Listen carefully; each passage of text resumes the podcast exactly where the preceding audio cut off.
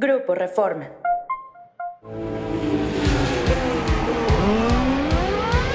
Bienvenidos a Máxima Potencia, el podcast. ¡Arrancamos!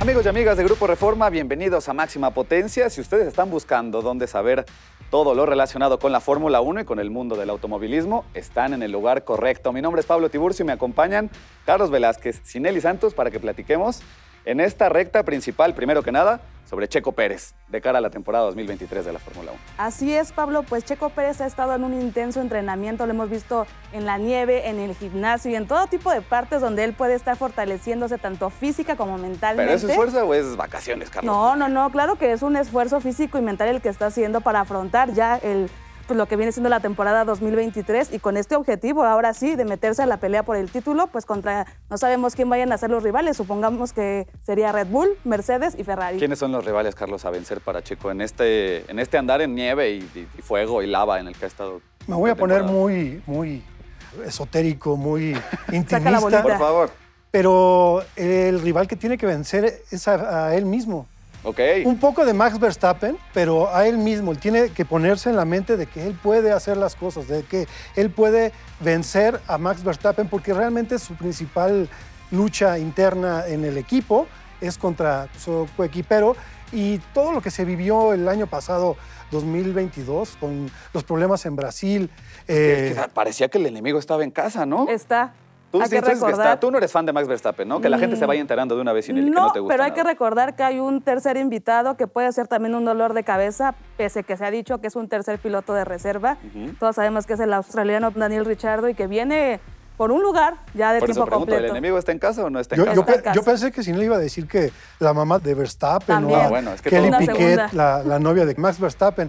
Eh, pero yo no veo tanto a Daniel Ricciardo como una afrenta para el mexicano. Realmente puede ser que Daniel Ricciardo esté más para apoyar que para, para ¿Lo estar crees? Para, ¿A poco en para eso lo llevaron? ¿No Lo dudaría un poco. Recordemos que el contrato de Checo termina en el 2024 y puede haber una jugada ahí maestra de movimientos de piezas. Actual campeón de la Fórmula 1 no está muy contento con esa reacción que tuvo Checo No, no, no. y reclamándole que gracias a él ganó los dos campeonatos. Oigan, hablando de hablando del contrato, ¿qué necesitaría en todo caso para renovar? ¿Cuánto tiempo de Checo nos queda en Fórmula 1? Va a ser muy importante. Pues es que también, como quieren todavía tener un gran premio de México aquí y ya firmó también hasta el 2025, no creo que quieran tener un gran premio de México sin mexicano. Entonces, yo lo veo muy ligado ese contrato de Red Bull con Fórmula 1, con el Gran Premio de México, a todavía ver a, a- a Checo. Más allá de lo que tiene todavía de contrato, o sea, ¿va a renovar? ¿Va a Yo re- creo un año sí. más. Un año más, sí. y Ok, renueva. 25 entonces. 25. Digo, para que la gente no se preocupe, Lo porque vamos a estar viendo todavía aquí en Ciudad de México y dependerá mucho también de lo que él ofrezca en esta temporada para ver si las otras escuderías atacan y ellos tienen como ese control y esa armonía en el equipo, si puede volver a renovar ese contrato. Checo peleará por el título este año. Claro. Sí, sin duda. No, ¿Cómo? tiene que pelear, pero ¿va a pelear por el título? Sí, va a pelear. Lo va a hacer, lo va a hacer porque terminó muy bien el año pasado. Su bajón fue a mitad de temporada y realmente lo, como terminó, terminó arriba. Entonces vamos a verlo, como dice Sinelli, se está preparando mucho, se está preparando mentalmente todos los entrenamientos que está haciendo y todavía le falta un poco más de fuerza física y mental. Pero yo creo que la pelea va a ser entre Max Verstappen, Checo Pérez. ¿Y quién de fuera? Ya dijimos, y- adentro la lucha y- está y- ruda, y- pero para afuera. A mí me queda muy claro que al que nunca hay que descartar es al siete veces campeón de la Fórmula 1, Luis Hamilton. Luis Hamilton, ra, ra, ra. Tiene que regresar más fuerte que nunca porque el 2022 fue un dolor de cabeza para él y para el equipo. Un desastre. En cuestión de- del auto, en como tal el W13 pues fue un fracaso, digámoslo, a nivel de tecnología, no ofrecía realmente las prestaciones que ellos estaban buscando, pero me parece que el equipo tiene todo para volver a la cúspide y Ferrari no, no nos debemos de olvidar que también tiene que trabajar un poquito en las estrategias, en esa forma de jugar en equipo y que darle el protagonismo a, a Charles Leclerc que se lo merece. Ha sido el piloto a seguir también la temporada pasada. Principal rival de Checo. No nos desviemos de Checo, es lo que iba a decir, que el principal rival, ya lo dije yo, que es, Es el mismo. Es El el mismo. mismo. Y pero ¿y para afuera? Pero el año pasado era Charles Leclerc, ahora no va a ser Charles Leclerc. Ahora estoy de acuerdo con Sinelli, vamos a ver por fin una pelea entre tres escuderías. Va a ser muy exquisita esa. Lo que estuvo haciendo Ferrari el año pasado de las estrategias que estuvo fallando mucho, Esperemos que este año no sea así. Entonces Checo va a tener que estar muy atento a esas estrategias también él con el auto. Pues ahí están los rivales de Checo Pérez, tanto dentro de Red Bull como hacia afuera, donde hay varias escuderías, pilotos jóvenes que quieren hacer las cosas bien. Hablabas, Carlos, de las escuderías y yo creo que eso ya es tema para esta zona de curvas que estamos a punto de tomar. Así es, se vienen las presentaciones y sabemos que todas se van a esforzar por entregar el mejor espectáculo a los aficionados con la diferente presentación de los monoplazas que quieren que sean los protagonistas de este año. ¿no? Empezamos con Red Bull, que es el primero, como siempre se adelanta todo. El 3 de febrero empieza con su presentación, donde lo harán por primera vez en la ciudad de Nueva York. A mí me gustaría regresar a esas presentaciones donde hacían un espectáculo pero en vivo. A lo mejor con esto de la pandemia todo se hizo de video, por Zoom, por este, algo más grabado, como el año pasado Red Bull presentó en una grabación que estaban los dos, y muchos de los, de los equipos hicieron ese tipo de presentaciones. Esperemos que este año cambie. Ya dijeron Red Bull que lo va a hacer en Nueva York, a lo mejor va a ser ahí en, en este, abajo de la Estatua de la Libertad. Con el público presente, ¿no? ¿Qué tal? Bueno, es que después de los años de encierro, yo creo que valdría la pena ver un espectáculo. Otra obra maestra. Sería espectacular. Ya ven que Red Bull es muy dado a hacer como sus shows grabados también, ya lo hizo alguna vez, de hecho lo hizo Checo en uno de los autos anteriores de Red Bull. Pues esperemos que esta ocasión sea igual, de espectacular. O sea, van a empezar ganando desde la presentación. Sí, ya se les adelantaron a todos. Esperaron a que la mayoría de las escuderías fuertes presentaran su calendario y se apuntaron al primer viernes de febrero. O sea, ¿ustedes creen que Red Bull también ya va ganando en la presentación de sus monoplazas y de sus pilotos? Puede ser, mira, yo la verdad es que apuesto un poco más a que Mercedes y Ferrari puedan dar un espectáculo. Y que se acostumbren los que los escuchan. Claro, hay que estar presentes que las flechas plateadas tienen que regresar a donde pertenecen. Pero a mí me gusta un poco más el concepto que presentan ellos, ¿no? En la fábrica, ver ese desarrollo del motor, de las partes que componen a la unidad de potencia, me parece que es fascinante desde su elaboración hasta el armado completo del auto. Eso es lo que le ha dado esa identidad a Mercedes y, por supuesto, a Lewis Hamilton y a George Russell. Oye, ¿dónde queda McLaren en todo esto? Durante los últimos dos años como que se diluyeron, se diluyeron, se diluyeron y ahora... No, la, apuesta de que tuvieron el año pasado con su auto no le sirvió. La, realmente de ser el cuarto mejor equipo se fue peleando con, con este Alfa Romeo. Y lo importante ahí fue el motor Ferrari, no hemos hablado de Ferrari, un poco hablamos de que tuvo esos errores de estrategia, pero el auto sí venía muy bien. El auto venía muy bien y a lo mejor este año también viene igual de bien, pero los errores de estrategia fue lo que lo mataron el año pasado. Entonces tenemos Red Bull, Mercedes, ya hablamos un poco de Ferrari. ¿Tú confías mucho en Charles Leclerc? Sí, claro. Me parece que ahora la escudería del caballino rampante sí debe de ser muy específico en otorgar un papel número uno y número dos a sus pilotos, porque es lo que ha estado fallando un poco ahí en la cuestión de las estrategias. Veíamos, por ejemplo, en Gran Bretaña, donde se le dio como este protagonismo a Carlos Sainz, pero también Leclerc lo supo aprovechar en diferentes momentos y creo que es ahí donde deben de aprovechar en la juventud de Leclerc y en el momento en el cual que está pasando. En esta fecha inicial del 2023 de la Fórmula 1, ¿qué sorpresa creen que vamos a ver? Vamos a ver un... Específicamente en ese gran premio, ¿no? No a largo plazo, no me digan, va a ganar el... No, no, no. En esa carrera, ¿qué sorpresa nos vamos a llevar? Un choque de autos entre... entre Red Bull, y Red Bull y Mercedes, vamos, la primera vuelta. La tradición dice que el primero que gana en Bahrein, desde hace seis años, no gana el campeonato. Ok. Entonces, hay que dar el dato. Luis Hamilton lo ganó en el 2021, la primera carrera, lo perdió al final del año Leclerc lo ganó también el año pasado y perdió el campeonato. Entonces espero... Pero fue por un error humano, ¿no? Eh, fue por un error humano que esperamos que Verstappen gane la primera carrera para que no se lleve el o sea, Espérenme, me están diciendo que la gente ni se emocionaría si Checo Pérez queda primero en el Gran Premio de Bahrein. No, mejor hay que guardar. Si son, ya le echaste la, si son un poco de suerte, pues es que, me están diciendo que, no, si gana, no, que no quieran que gane. Pero si son más de estadísticas, esperemos que empiece bien la temporada. Ok, pues mira, más allá de si chocan o no chocan en esa primera vuelta, recuérdele también a la gente que nos escucha cuándo es ese gran premio y, qué podemos esperar también nosotros, estas coberturas que hacemos desde el día uno, desde el día de prácticas. El 5 de marzo, ahí vamos a estar todos pendientes en el Gran Premio de, de Bahrein. Antes, bueno, el último fin de semana de febrero vamos a estar con las, eh, la pretemporada, los test de, pretemporada. Entonces estamos hablando de que ya falta muy poco. Está, encima, la Fórmula 1, se siente ya ese olor a, a, llanta, llan- quemada. llanta quemada, como dirían en, en el, algo que no está permitido, porque Sí, sí, sí. No, solamente... no, no, no, nadie queme llantas, por favor. Exactamente. No, no, esperemos que no. Vamos a darle un poco pausa a este tema de Fórmula 1 porque Sinelli entrevistaste a alguien que sabe lo que es Fórmula 1, pero que también sabe competir en otros seriales. En esta pequeña parada en pits tuviste una entrevista con Esteban Gutiérrez. Así es, compañeros. ¿Ustedes alguna vez han hecho un maratón de películas, de comida, De todo, de, de muchas de dormir, de algo? Sí, sí, sí, sí. Pues algo similar nos espera este fin de semana en las 24 horas de Daytona, donde estará el piloto mexicano Esteban Gutiérrez, quien tiene un reto súper importante porque aquí juega todo. La parte física, la parte mental, el trabajo en equipo y el que también se tengan la confianza de poder avanzar en medio de todos esos autos que están. ¿Les Sí. parece si escuchamos la entrevista? Vamos a escuchar a Esteban Vamos a ver al piloto regio. Inicias el 2023 con una carrera importantísima como son las 24 horas de Daytona. ¿Nos podrías contar un poquito con quién vas a estar corriendo, con qué equipo y quiénes serán tus coequiperos? Claro que sí, con muchísimo gusto. Voy a estar corriendo con George, George Kurtz, que es amigo mío desde hace ya varios años. Él tiene una empresa que se llama CrowdStrike, es el founder, el CEO y es el piloto bronze de nuestro equipo. Él tiene su propio equipo y me invitó a correr con él en las 24 horas de Daytona junto a Ben Hanley y otro piloto que se llama Matt. Somos cuatro pilotos en el equipo y tuvimos el, entrenamiento el fin de semana pasado. Nos fue bastante bien, cumplimos con todo el programa de entrenamiento y estamos listos para este fin de semana de la carrera.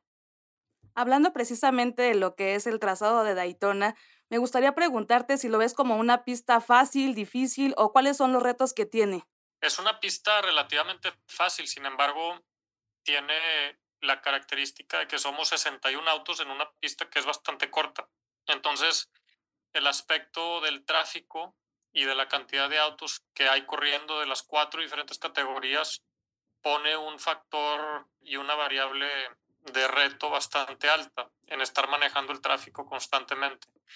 En nuestro caso, en la mayoría de los casos, pues vamos a ser más rápidos que la mayoría de los autos, sin embargo está la categoría más alta, que no son muchos autos, que son los únicos que son más rápidos que nosotros, sin embargo, pues ir manejando todo ese aspecto durante 24 horas va a ser crucial. Una carrera de resistencia siempre exige demasiado físicamente, pero en este aspecto, en lo mental, ¿qué tanto les va a pegar a ustedes como pilotos y como equipo también? No, muchísimo. Es una carrera de resistencia y eso exige muchísimo a nivel físico, a nivel mental, en todos los aspectos. Son 24 horas, por lo que pueden pasar y suceder muchísimas cosas. Entonces, tenemos que asegurarnos de que hagamos un trabajo bastante bueno durante toda la carrera y al final, que es cuando más intensifica la pelea, pues estar al tanto, ¿no? Para estar peleando por los primeros lugares. Oye, Esteban, en estas carreras el trabajo en equipo siempre es fundamental. En este sentido, ¿qué es lo que ofrece de diferente Esteban y su grupo de coequiperos? que somos muy consistentes todos, estamos en la misma línea en la forma de correr, de la mentalidad. Tenemos un muy buen equipo, tenemos un buen lineamiento de, pilotos, estamos trabajando mucho en coordinación y creo que esa es una de las fortalezas que contamos como equipo. Esperemos que podamos capitalizar este gran equipo que tenemos y que podamos lograr el resultado que a lo que venimos a conseguir, que es la victoria. Desde tus propias palabras, ¿nos podrías a lo mejor decir un poquito qué significa una carrera de resistencia y también qué tanto se le debe de aportar como equipo, como de forma individual a, a una carrera como las 24 horas de Daytona?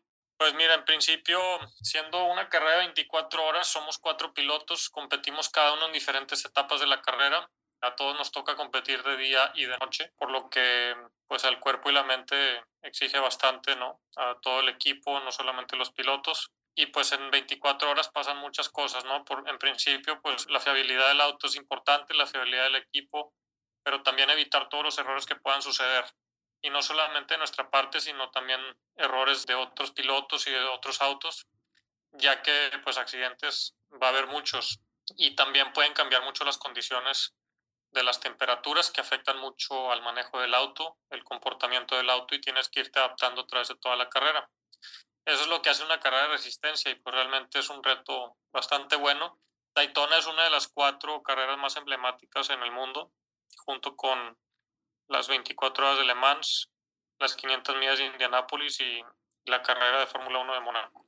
Hablando de lo que sigue para el resto del año, Esteban, me gustaría preguntarte si estarás corriendo de tiempo completo nuevamente en el Campeonato Mundial de Resistencia. Eh, no está confirmado por el momento, pero idealmente sería correr las 24 horas de Daytona, que les voy a correr este fin de semana, y también hacer las 24 horas de Le Mans. De nuevo, ese es el objetivo que tengo y a lo mejor unas cuantas carreras más para completar, digamos, el año con un buen número de carreras. Y tocando un poquito el tema de lo que es la Fórmula 1 y la cercanía que tienes tú pues con Mercedes, estas flechas plateadas que a lo mejor el año pasado la tuvieron un poco complicada, ¿no? Por el despunte de Red Bull. ¿Este año crees que vuelvan a retomar ese protagonismo? Sí, creo que como equipo tenemos la capacidad para recuperarnos y estar en los primeros lugares. Va a estar muy buena la pelea y pues realmente estamos muy entusiasmados y ya viendo hacia adelante para iniciar la temporada pronto. ¿Y qué esperar también de esta dupla que sin duda ha sorprendido tanto Luis Hamilton como George Russell? La verdad es que súper bien porque entre los dos pilotos, entre Luis y George, están trabajando bastante cerca, se respetan mucho y al mismo tiempo siendo competitivos, por lo que es buenísimo para el equipo. Y hablando también de un compatriota tuyo, de Sergio Pérez, ¿crees que este año ya se logre un poquito más ese acercamiento con la pelea del título o cómo ves que va a estar un poco más este panorama para Checo? Pues tiene todas las herramientas para lograrlo le deseo muchísimo éxito. Estoy seguro que podrá capitalizar después de ya un par de años con Red Bull. Estoy seguro que podrá capitalizar pues, las herramientas que tiene y el equipo, el gran equipo que tiene también a su alrededor. Desde tu punto de vista y también como piloto de Fórmula 1 que fuiste y que seguramente tienes muchísimas experiencias, también me gustaría preguntarte, pues desde tu punto de vista, ¿qué es lo que crees que necesita Checo para ser campeón del mundo? Creo que lo que está haciendo lo está haciendo muy bien, está en una posición bastante fuerte con Red Bull y se tiene que mantener en esa posición para capitalizar. Digamos que estar como compañero de Max, pues Max es uno de los mejores pilotos que ha tenido la Fórmula 1 y por eso pues no está fácil la pelea, sin embargo Checo tiene la capacidad y esperemos que pueda darle una gran pelea a Max. ¿Y de alguna forma crees que haya sorpresas esta temporada, que alguien más se pueda sumar a la pelea, que veamos rostros nuevos en el podio? No creo, yo creo que la pelea va a seguir entre Mercedes, Ferrari y Red Bull. Perfecto, Esteban. Pues te agradezco muchísimo este tiempo que nos brindas. La verdad es que siempre es un gusto platicar contigo y te deseamos muchísimo éxito en estas 24 horas de Daytona. Igualmente, muchísimas gracias por estar atendiendo.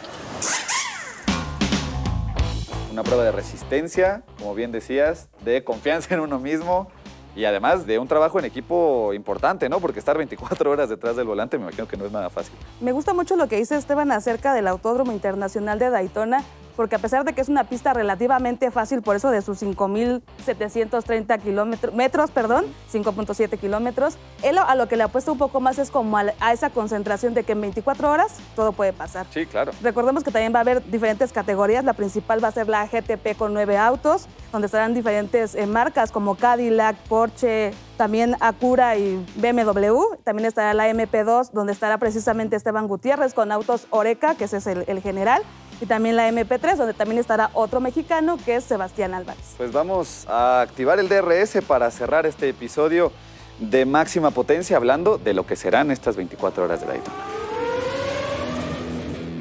Pues es una carrera muy, muy de resistencia. Ya lo dijo Esteban también.